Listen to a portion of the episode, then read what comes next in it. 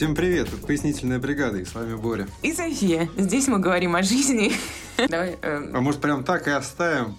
И разбираемся, как ее можно жить, делимся личными историями и событиями. Да, каждую неделю мы, собственно, обсуждаем совершенно разные вопросы через призму нашего опыта и знаний. Да, и напоминаем, что подкаст выходит на всех платформах Apple, Google, Spotify, SoundCloud и Яндекс Музыки. И, между прочим, мы будем очень рады, если вам, вы нам что-нибудь напишете. И мы не, неспроста оставили вообще-то свой имейл и телеграм в описании. И сегодня мы решили вести диалоги об империях.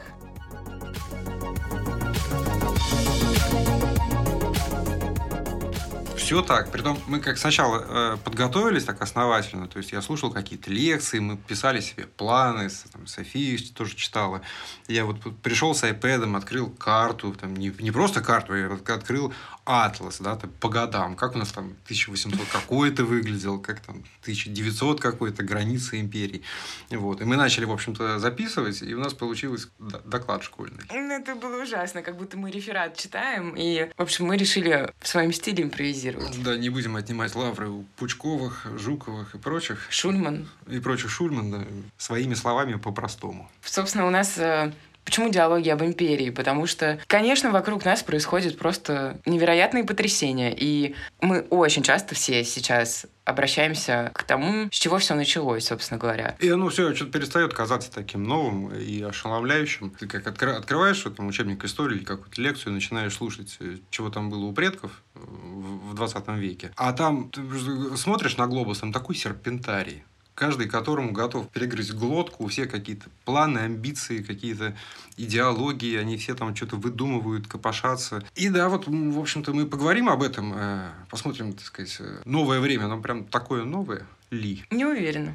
Ну, вот вот и я не уверен. Поэтому давай, наверное, как-нибудь вообще э, расскажем про диспозицию сил на земном шаре в начале 20 века, вообще на что это было похоже. В ядре земного шара у нас стоит европейская цивилизация. Сплошь и рядом состоит из каких-то империй и их колоний. Да? То есть это как вот такой спрут. Вот он из, из Европы тянет щупальца на все континенты. Там, естественно, есть Америки, которые плюс-минус уже самостоятельные государства, но пока еще не империи. Собственно, а Европа в этот момент ну, гегемон такой мировой. э, И, и акторов там много. У них у всех какие-то свои цели, желания. И что вообще имперская идеология? Это бесконечное расширение, это величие, противопоставление себя всем остальным, это гордость, э, это все про величие, пафос, вот эту торжественность, гадость, не побоюсь этого слова. Ну, там помимо, между прочим, империи, еще и научный прогресс шагает по всей Европе, ну и по России, кстати, тоже. А так как научный прогресс и культура, и вообще устройство общества и жизни неразделимы, происходит очень много интересных историй с городами. Например, э, Париж, вот османизация, где прекрасный и великий человек перестроил средневековый город в совершенно новый город будущего, который вообще стал прототипом для многих последующих э, застроек. Появились метро уже, в Лондоне, например, первые в 1861 стали задумываться о новых транспортных средствах. И, в общем-то, все это прямым образом влияло не только на события политического толка, но и на искусство. Ну, наверное, не только Париж отстраивается, да? Небось весь мир. Ну, Лондон рано отстроился, ему повезло в пожарах э, в 1660 каком-то там году сгореть. Ну, вообще, конечно, весь мир наконец-то переобулся после Средневековья. Непосредственно Европа, она наконец-то превращается вот в то, что мы видим сейчас. Ну, давай да, сделаем здесь заметку, да, то есть у нас мир под влиянием технического прогресса, да, начинает, начинает меняться, да, то есть, ну, все сферы, все сферы жизни, то есть и устройство городов в том числе. Ну, конечно, это происходит, наверное, неспроста, да, то есть это все какой-то функции служит. А почему так вообще происходит? По всему миру наблюдаются процессы индустриализации. Появляется электричество, заводы, производство. Люди стекаются на эти производства и заводы в города, то есть начинаются вот эти вот процессы урбанизации. И, между прочим, из-за этого возникает очень много интересных те- течений в искусстве, в том числе, потому что обезличивание людей, предметов, унификация всего, она порождает, естественно, обратный процесс. И как контрреакция на то, что случился промышленный прогресс, все резко ударились в какие-то национальные идеи, в том числе традиционные национальные идеи, причем по всему свету. И в Англии, например, движение искусства и ремесел, которые взяли вообще за эталон эпоху до Рафаэля. И какие-то совершенно декоративные, невообразимые символизмы и символические изображения. Все хотелось очень сильно приукрасить Отсюда и в архитектуре родился стиль модерн, который являлся синтезом вообще всего и интерьера, и экстерьера, и архитектуры, и каких-то монументальных мозаик, витражей, предметов интерьера. Как только люди встретились с прогрессом, они захотели... Назад в пещеру. Именно наверное, назад к природе, потому что мы все-таки созданы ей. Ну, а может быть, просто люди были не готовы к такому к таким стремительным переменам, да? То есть мы же все время вообще слышим эти жалобы вокруг, что мир вокруг такой быстрый, все так стремительно меняется. Может быть, так вообще как будто бы всегда было. Да? То есть люди не поспевали за темпами. А вот тут я с тобой поспорю, потому что э, искусство и люди искусства, они, как никто другой, чувствуют тенденции э, в не только в моде или трендах, но и в предстоящих событиях. Поэтому мы стоим на пороге такого прекрасного явления, как модернизм. Первый изм, который включает в себя потом бесконечное множество этих измов, начиная от импрессионизма и заканчивая уже там экспрессионизмом, абстракционизмом и так далее и тому подобное. И вот эти ребята, они задолго до революции и войн, еще только в начале 900-х годов, предвосхитили все, что случится. Те же футуристы, итальянские, русские. Эти ребята вообще были фанатами. У них в центре всех работ были какие-то невероятные транспортные средства, летающие летательный аппарат, поезда, машины. Машины еще даже не стали э, популярным транспортным средством, а на картинах у футуристов они вовсю существовали. Бороздят просторы Большого театра. Да, тогда уж и ласкало в Милане. Потому что футуристы, первые футуристы были итальянцы, а потом уже русские. Вот, а давай сделаем здесь такую засечку. У нас ведь кроме того, что происходит вот эта урбанизация, да, появляются заводы, пароходы и так далее, у нас же появляется новый класс в обществе рабочий, который куют металл. Вот, наверное, это тоже сыграет чуть попозже. Ну, попозже сыграет. Конечно, все, кто нас слушает, они знают про революцию 17 года, про власть советом, пролетарием и так далее. Но мы подойдем еще к этому. Вот, наверное, надо как-то описать вот это, собственно, серпентарий, на, на что мир похож. Итак, Европейские империи. У нас есть Российская империя, серьезный игрок. У нас есть Пруссия, Германская империя. У нас есть Франция, к слову, не империя. У нас есть Англия, и у нас есть Османская империя. Я думаю, это вот ключевые игроки. А как же Австро-Венгрия?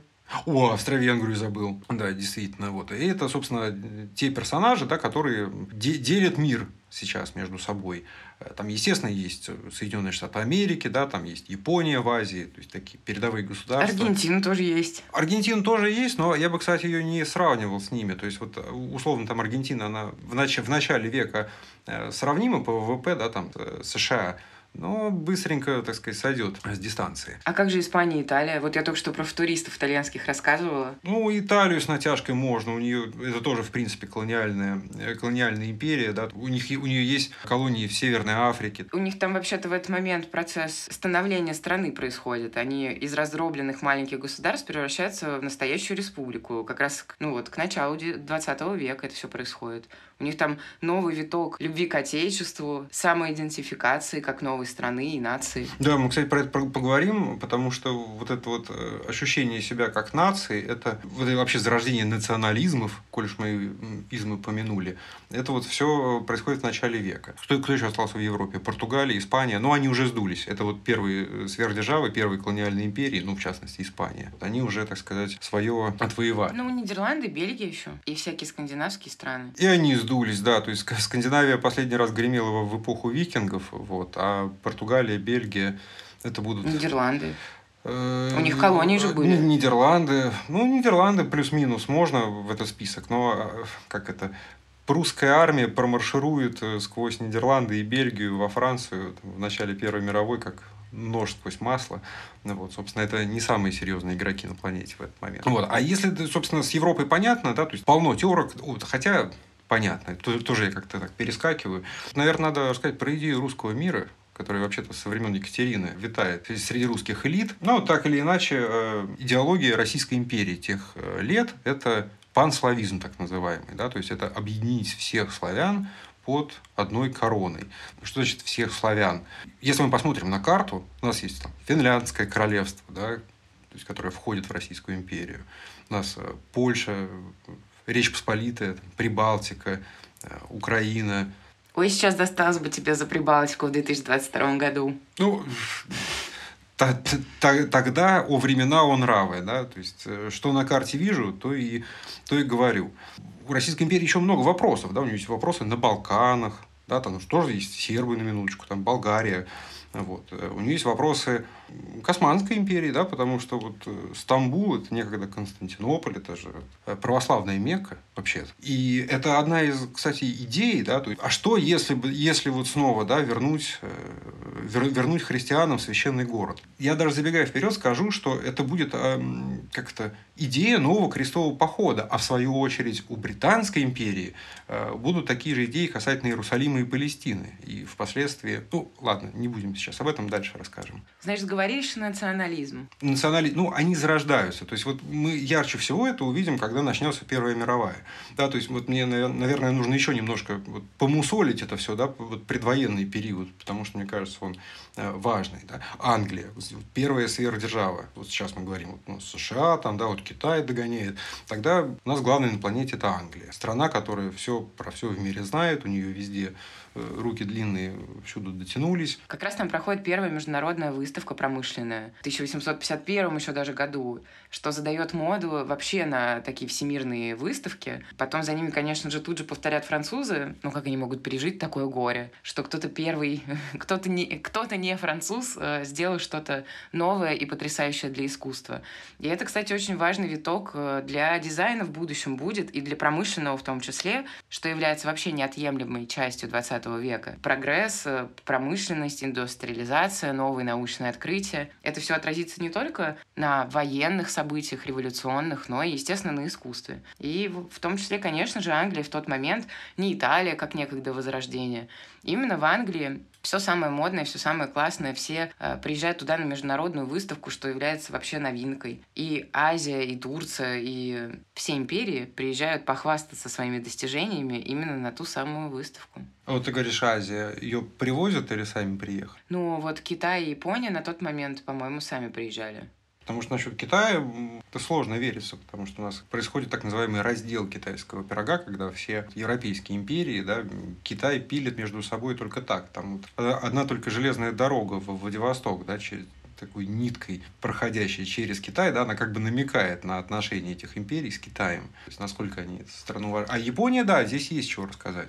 А может быть, я просто э, заглянула вперед и про парижскую всемирную выставку подумала.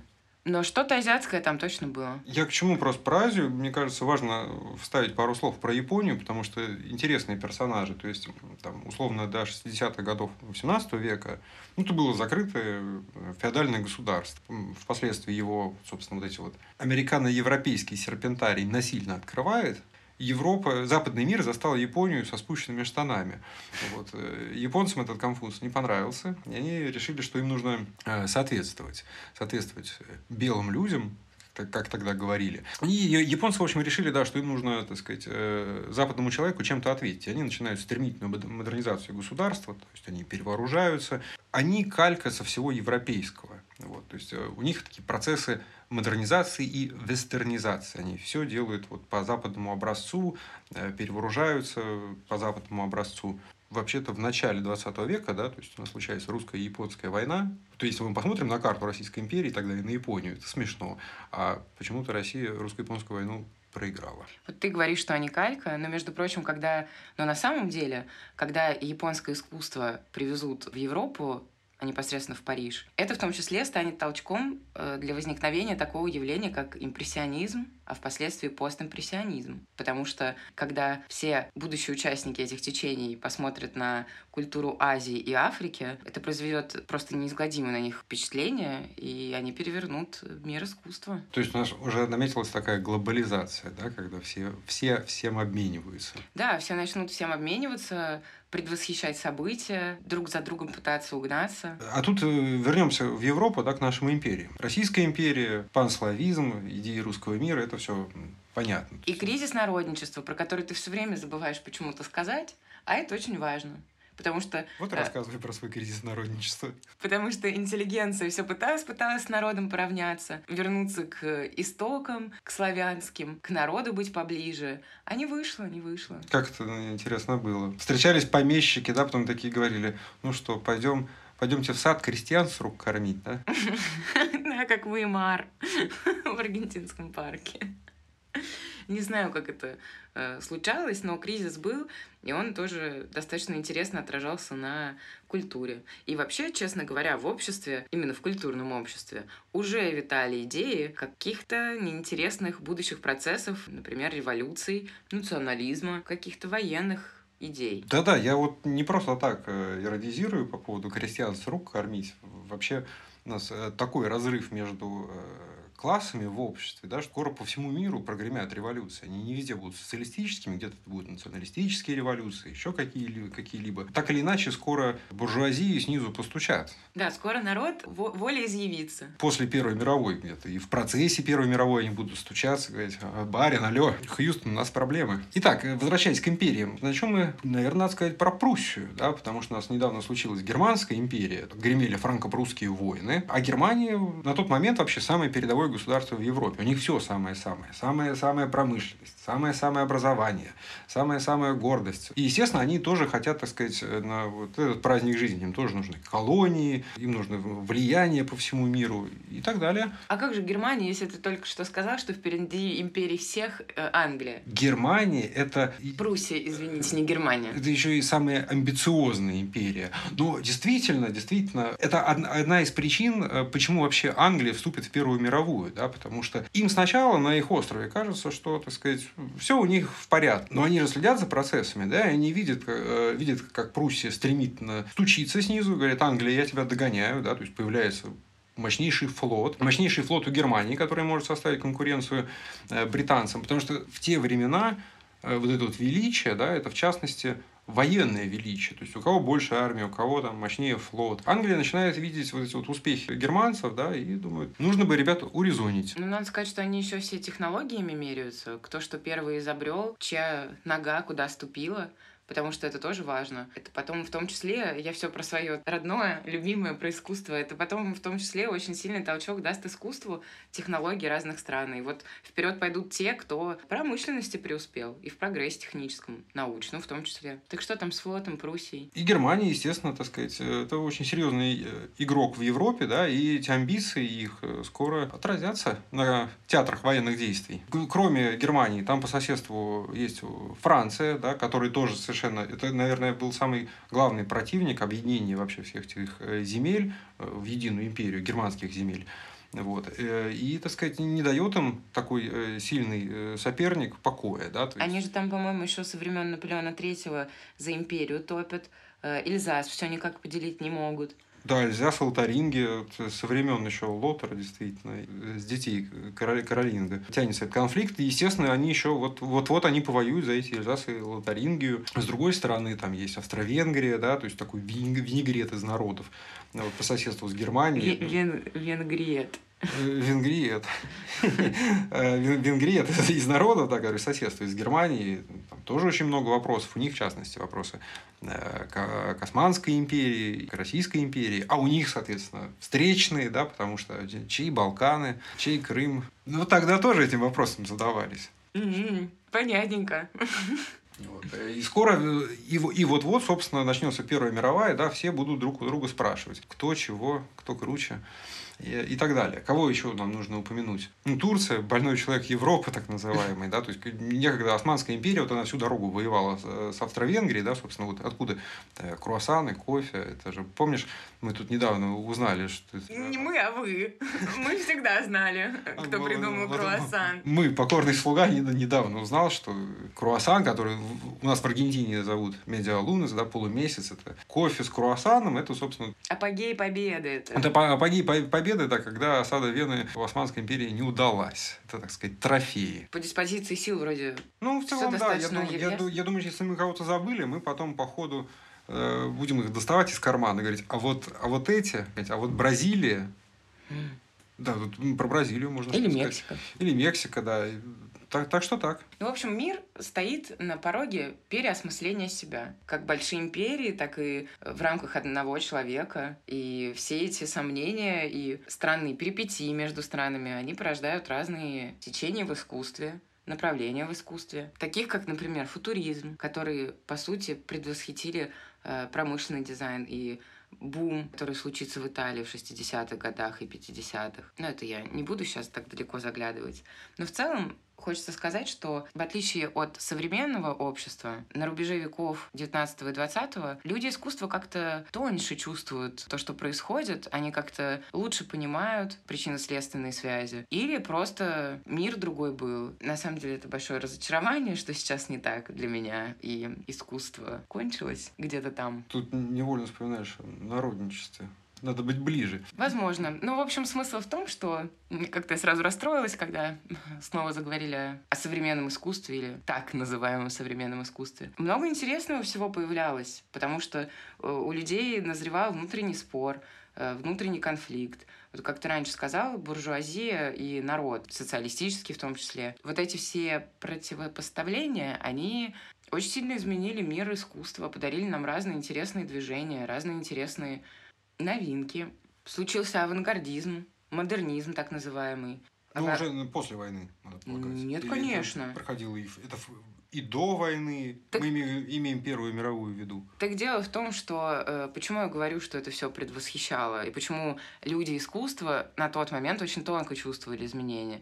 Это все случилось на рубеже 900 года. То есть модернизм по-другому, ну как, новый, правильно? Эм, по-другому его и называют авангард. Но ну, это просто игра в слова, да, то есть подмена понятий. По сути, смысл один — это про новое. Авангард — это как бы впереди всего, а модернизм — это большое удобное слово, чтобы назвать все новые течения. Иногда это называют авангардом. И, в общем, они еще задолго до первой даже революции в России, задолго до войн, задолго до национальных движений в Германии и так далее, они уже понимали, что надо менять, и в том числе нужно менять старый устой и устройство искусства, что академизм и вот эти вот школы привилегированные, вылизанные, выглаженные, они уже никому не нужны. В людях назревает протест, и они начинают самовыражаться через искусство. То есть нет больше такого, да, что у тебя есть исключительно аристократия и вот те художники, которые ту аристократию друг другу пишут? Они есть, они всегда будут и даже сегодня. Но, наконец-то, появляется противопоставление им. Дают скажем, словами Великого, пощечину общественному вкусу и пытаются ее очень весело сбросить за борт. И им это удается. И на мой субъективный вкус, это лучшее, что было с искусством, как я сегодня пафосно заявляла, когда пала Берлинская стена, вместе с ней пало и искусство. Но что там... А что там, собственно, у Европы? Вот, э, вот этот вот клубок противоречий, разумеется, привел ребят к войне. Все, собственно, европейские государства, они ее ждали у них витала идея, идея войны. То есть, ну как, это тогда был метод э, разрешения противоречий. Ну, как людям казалось, просто один из методов. Да? То есть, я не говорю, что это хорошо или плохо. Это метод. Так и сейчас. Ну, давай, наверное, какую-то академическую справку приведем. Будет некрасиво, если мы ее не приведем, просто потому что то, как эта война начиналась, довольно смачно. Все эти государства, как большие и малые, это же не только империи, это еще и союзы, протектораты и так далее. Почему вообще война мировая? Все началось, как, наверное, многие знают, с убийства эрц... эрцгерцога в Сербии. Да, там... Франца Фердинанда. Группа да. еще такая классная есть. Какой-то 18-летний или 19-летний студент Гаврила Принцип э, расстрелял в упор Расскажи, что ты знаешь, о какой национальности Гаврила Принцип? Я думаю, серб. А вот тут великое расхождение. В Италии его считают каким-то другим балканским выходцем. То есть в России он серб, а у них он то ли хорват, то ли черногорец. Косовар. Тогда еще нет Косово. Ну, народ-то есть. В Италии в университете на истории нам рассказывали, что он не серб, и я очень удивилась. Не знаю, кто прав, но не только я плохо разбираюсь в этих балканских малых народах. Ну, там очень сложно. Балканы действительно такая каша. Дело непростое. Так или иначе, а, Австро-Венгрия в связи с убийством эрцгерцога выкатывает ультиматум ультиматум Сербии, так сказать, допустить там следователей и так далее, и так далее. А Серб... А Сербия-то, поди, под Российской империей ходит? Именно так, да. То есть, а откуда э, корни у этой дружбы? Сербия, понимая протекторат Российской империи, говорит, чего, какое допускать следователей? Ну-ка не лезьте в наши внутренние вопросы и там, внутренние дела. Австро-Венгрия, соответственно, объявляет Сербии войну. Тут, внезапно, в России начинается сюрприз мобилизация. Э, Австро-Венгрия, будучи в союзе с Германией, говорит, да можно ничего не говорить. Германия выдвигает... Подожди, я запуталась. В России мобилизация, Потому что нужно братьев ну, славян они, спаска- они спасать же, в Сербии. У них же протекторат, да, начинается мобилизация. В виде это э, союзные Австро-Венгрии, э, Германия выдвигает встречный ультиматум России. Говорит, Россия, немедленно прекратите мобилизацию. Россия говорит, чего? вот, и... А у нас не мобилизация, у нас частичная. Не, у них тогда была такая нормальная, нормальная мобилизация. Вот. Россия говорит, чего? И, естественно, никакой ультиматум не исполняет. Германия объявляет войну России, а следом войну Франции. Почему? Потому, Потому что... что это союзник России. И да, но не все так просто. Есть нюанс. Мы все знаем немцев как очень точных и педантичных людей у них до войны, поскольку они ко всему готовились, был план, план, план ведения этой грядущей войны. Вот. Это, он назывался план Шлейфана Мольтке. Там было написано, если мы воюем с Россией, то мы объявляем войну сначала Франции, потому что они будут в Союзе. И, собственно, Германия бы и рада на тот момент воевать только с Россией. Но военные что говорят? Они говорят, позвольте, позвольте, у нас план Шлейфена Мольтки. Мы не, мы не можем не объявить войну Франции. И объявляют войну Франции. А чтобы объявить войну Франции, до Франции надо же еще добраться. А там Нидерланды и Бельгия. Вот. Они говорят, ну Нидерланды и Бельгия пропустите. Вот, а те говорят, не пропустим. Те говорят, ну все, и вам война. Тут подключается Англия, потому что Англия что? То есть у нее в целом каких-то интересов в Европе нет. Им нужен баланс сил, да, то есть они видят усиление Пруссии, им это не нравится. И они, мы потом-то перейдем к двойным стандартам, да, там, там будет нюанс про Великобританию, но она под, под эгидой э, защиты малых народов Европы впрягается за Бельгию, объявляет войну Пруссии. И вот в итоге со всеми этими их союзами и договорниками, да, вот уже все против всех воюют. И это же все еще происходит просто в какие-то считанные условно дни. Просто как доминошки, они один за другим падают, и все друг другу объявляют войну. И, ну а как? А вместе с государствами их колонии. В 2014 году это все происходит. А, собственно, вместе Э, с империями, это их колонии, да, то есть у нас э, войнушка разгорается по всему миру. Ну что тут вообще, собственно, сказать про эту войнушку?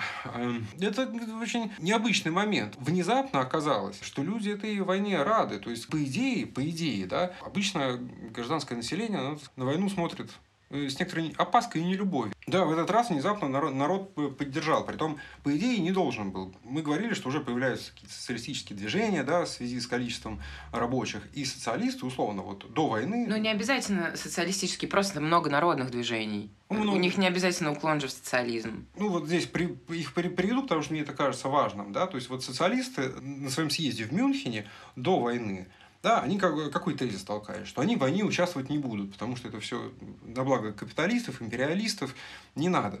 Но когда э, война начинается, вот эти вот э, немецкие социалисты внезапно ощутили, что они немцы. Французские социалисты ощутили, что они внезапно французы. У нас зарождается вот это вот понятие... Самоидентификации верно национальной самоидентификации. И рабочие движения э, внутри стран да, договариваются фактически с правительством о том, что они не будут проводить какие-то стачки, забастовки и так далее. Ты говоришь, что они войну решили поддерживать вместо того, чтобы устраивать стачки. Все, все так, А да. почему им захотелось поддерживать войну? Потому что э, дух национальный, типа потому, за отчизну, что... за родину. Верно, все так. В, в Петрограде у нас верно подданнические настроения. Да? Тут недавно еще была эта, эта революция 1905 года, а сейчас, наоборот, люди рады. То есть тогда в Первую мировую идеологии все-таки завезли? Э, завезли, завезли, да. То есть это важно про это сказать, потому что то, как эта война начнется, какой она будет и как, как она закончится, это же э, страшное дело. То есть они ведь все полагали, как в Европе, что это будет война чести, война достоинства, что вот этот, европейские люди... А откуда такой войне появиться? Опыта-то не было. Какая при, там честь, достоинство? При том, что до этого у нас в колонии же гремят войны, в частности, англобурская война, да, и внезапно тут пулеметы появляются, да, которые косят просто наступление людей тысячами.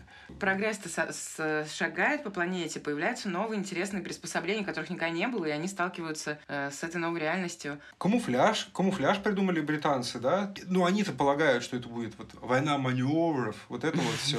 Но в итоге они... Маневрик, блю-блю-блю. Все так, а в итоге они хлебнут э, дизентерии, газовых атак. Э, Моя самая любимая история про французов в окопах в красных шапках. Так-так. Ну, эти милашки разоделись, они же французы, они разоделись, пошли нарядные на войну. А в окопе в красной шапке не очень выгодно сидеть, как оказалось. Вот их быстро всех перестреляли там в первом же окопе. Да, приш, пришлось, в общем-то, потом тоже изобрести камуфляж. Э, в общем, война-то выдалась, э, выдалась совершенно страшной. Там же в первый раз газовое оружие применили. Да-да, действительно, это первый раз применили химоружие.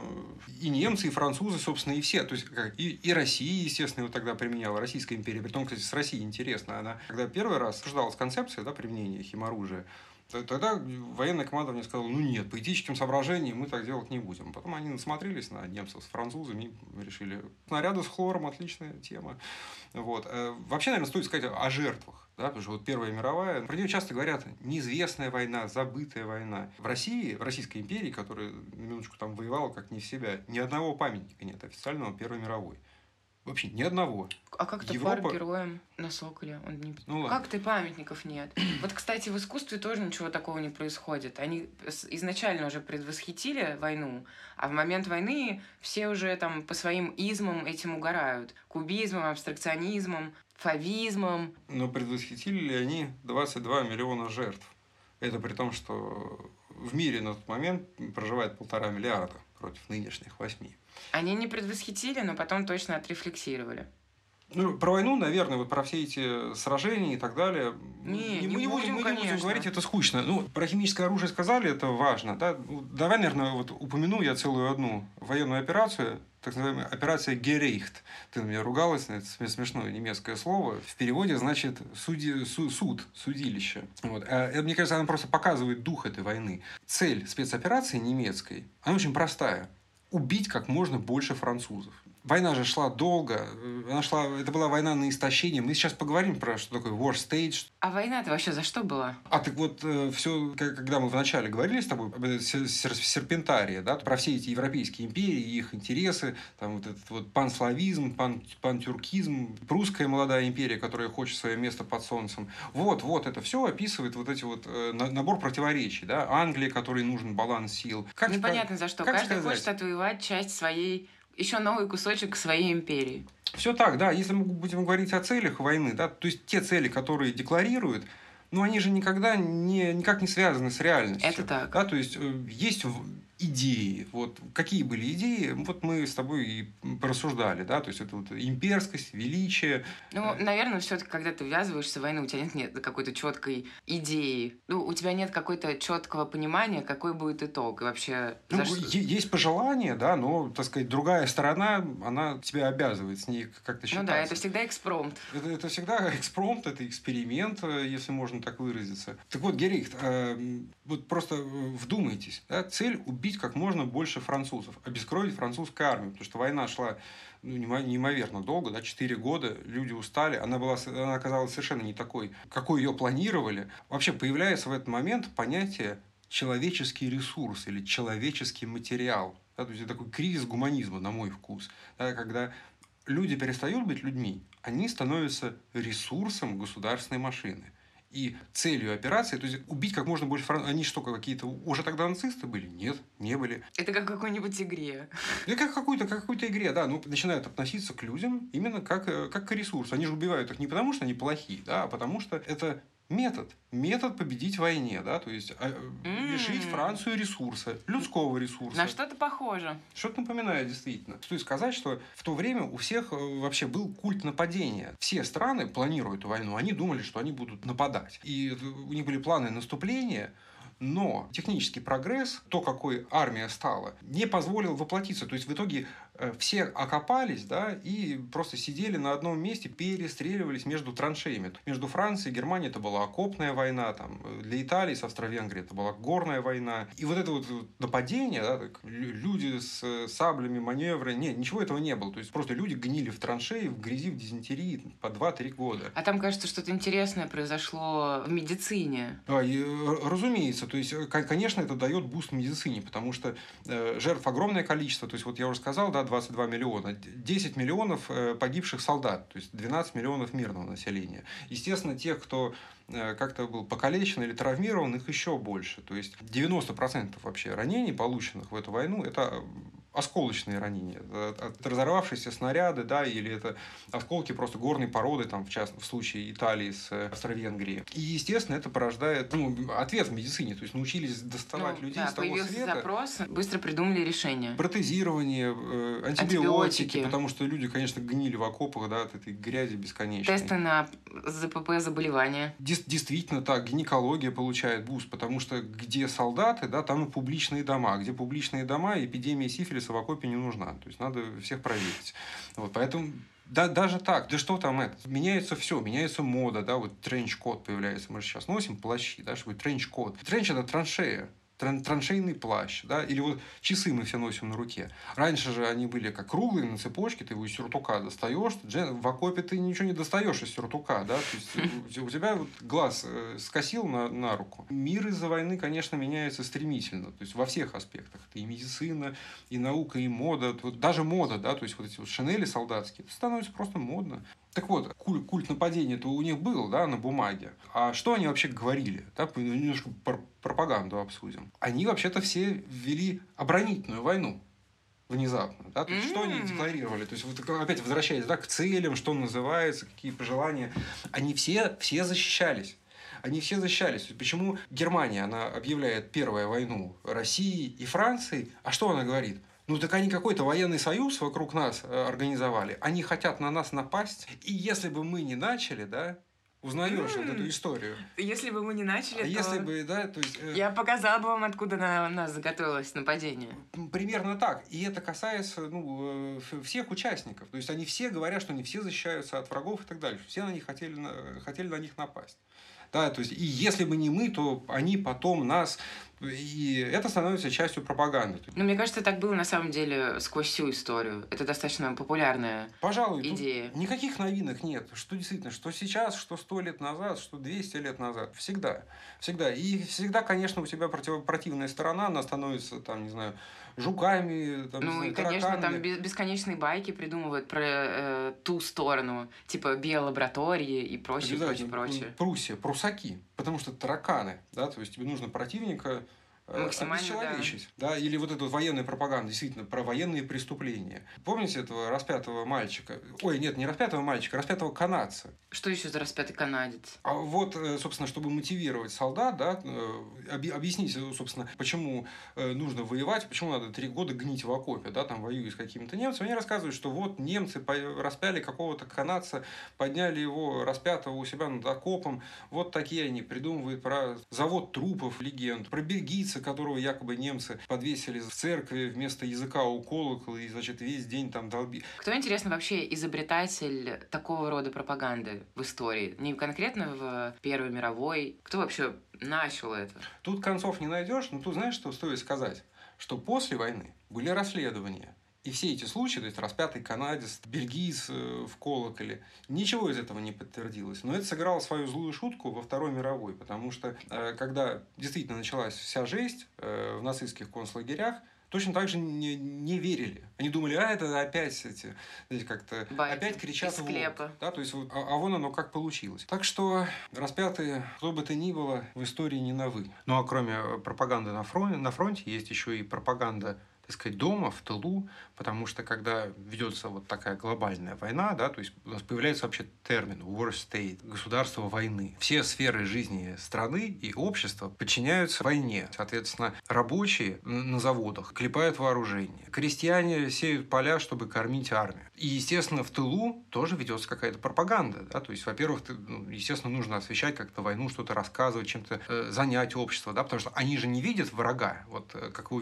солдаты в окопах начинают рассказывать про шпионов, про врагов народа, про предателей и так далее. Помимо так сказать, общих вот этих вот э, забот у людей, да, э, ходить на завод, э, поля сеять, у них появляется еще важная миссия да, – искать шпионов, искать врагов. В разных странах это разные враги. Там, в Пруссии поляки, надо смотреть, что делают поляки. В Турции это армяне и так далее, и так далее. То есть, собственно, гражданская жизнь полностью меняется. Да, государство, соответственно, влезает во все сферы жизни человека. И, конечно, когда государство влезло, прогнать его обратно потом очень тяжело. Ну, где-то, конечно, погонят, особенно в проигравших странах, да, потому что там прогремит э, цепочки революции по всему миру. Просто появляется вот это вот э, понятие home, home front, тыл, где, казалось бы, как бы мирная жизнь, но на самом деле она совсем не мирная. Тут, кстати, очень важно сказать о женщинах, потому что львиная доля хомфронта — это как раз прекрасная половина человечества, как принято называть женщин. Те девочки, о которых я собираюсь рассказать, они не только прекрасная, но и отважная половина человечества,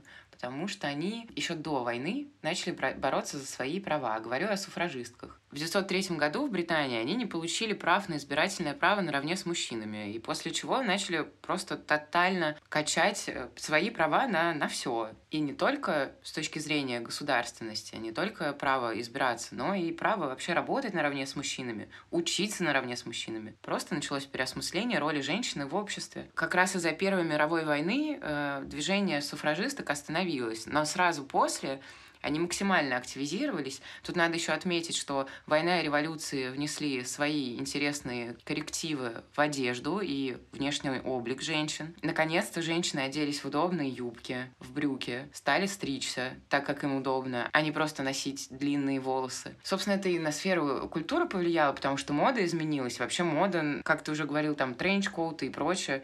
Вот и девушки на себя это все начали надевать. А к 28 году они наконец-то и права все получили наравне с мужчинами. И, конечно, они ходили на заводы. Вообще на их плечах была тяжелая ноша. И, наверное, по сей день она такой и остается во многих странах. Например, на родине. Собственно, так, так, и, так и усиливается роль э, женщины в обществе, да, потому что просто всех мужиков их при, призвали на, на, на войну, половину их там перебили в окопах и так далее. И тут надо отметить, что вообще, когда у тебя еще вся мужская часть населения на войне, то обычно экономики надрываются. И Первая мировая война для многих государств стала войной на истощение. То есть в итоге производственные системы, логистические системы, все они надорвались и, собственно, проиграли войну те, кто выдохлись. Но вообще-то, справедливости ради, стоит сказать, что те, кто выиграл войну, выдохлись не меньше, да, потому что Франция, один из участников Антанты, победительница, да, на самом деле выходит совершенно истерзанной из а войны. А кто вообще был участниками Антанты? Россия, Франция, Англия? Э, основной костяк такой, да, это Франция, Англия, Россия. Впоследствии на вечеринку зашли Соединенные Штаты Америки.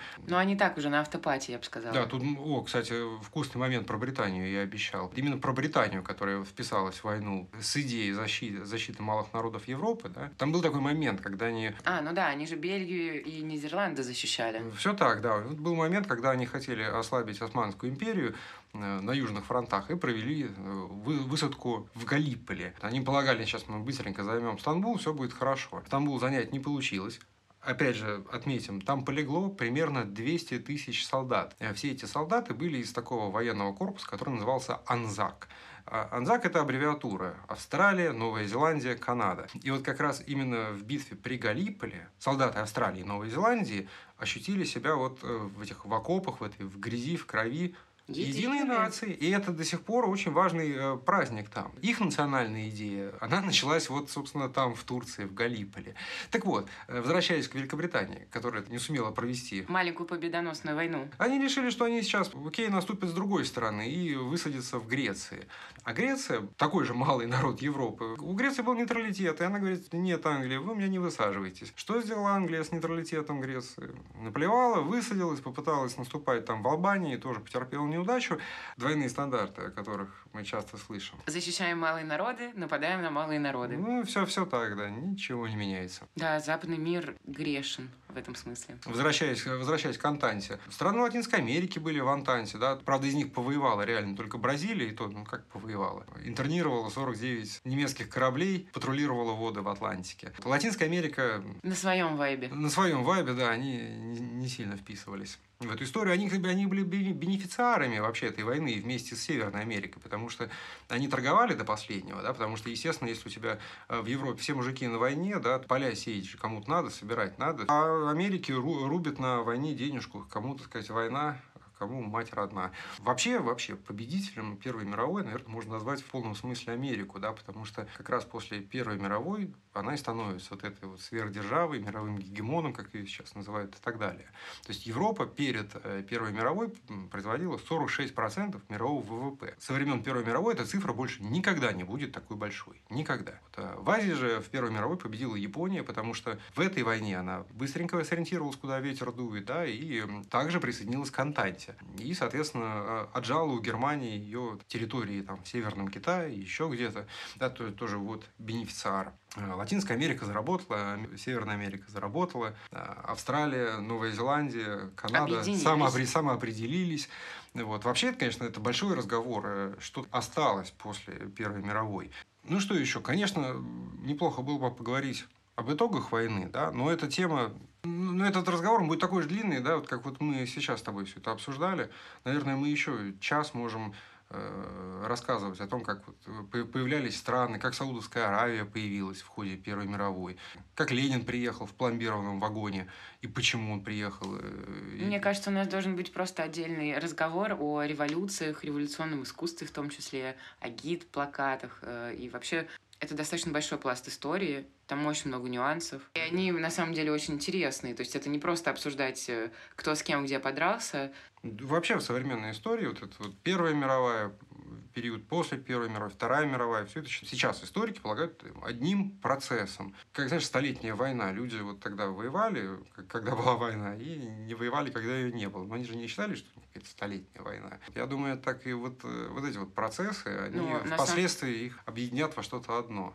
Ну, я думаю, что она просто до сих пор а, длится. Вот и все. Ой, очень может быть. Очень может быть, потому что корни даже нынешних, нынешних противоречий... Естественно, они там. Они где-то там. Ну, мы только что их обсудили. Ну, то есть... Э, ну, мне кажется, поговорить поподробнее, да, про этот винегрет в Австро-Венгрии, про Балканы, про Польшу, про Украину, несмотря на то, что все это очень горячие темы, люди же большинстве случаев не в курсе, да, то есть вот э, мы слышим обращение там, условно, президента, да, который оглашает, там, очередной грандиозный план, да, вот эта вот мотивировочная часть. Да ее же невозможно просто понять, да, мне кажется, будет важно, если мы с тобой это как-то обсудим, помусолим. Ну, в дальнейшем обязательно. Проведем параллели и так далее, то есть будет, э, будет, будет интересно. Мы же тут, так сказать, все поясняем. Ну, если нам напишут наконец-то на почту и э, расскажут, интересно ли такое слушать, или нам вообще больше так не делать и болтать о чем-нибудь более непосредственном. А то можно рассказать про Интромар Йозефа Пилсудского, про УНР и ЗНР. Ну что, будем заканчивать на этом? Как-то у нас открытый финал получается. Мне в голову почему-то приходят подряд две поговорки про собак. Первая – старого пса новым трюкам не научишь. А вторая, раз мы еще тут с тобой сидим в Аргентине, собака лает, караван идет. Почему собаки? Ну вот в Аргентине любят собак, может быть, поэтому. А я, пожалуй, закончу не собаками, а цитата из манифеста русских футуристов. Только мы – лицо нашего времени.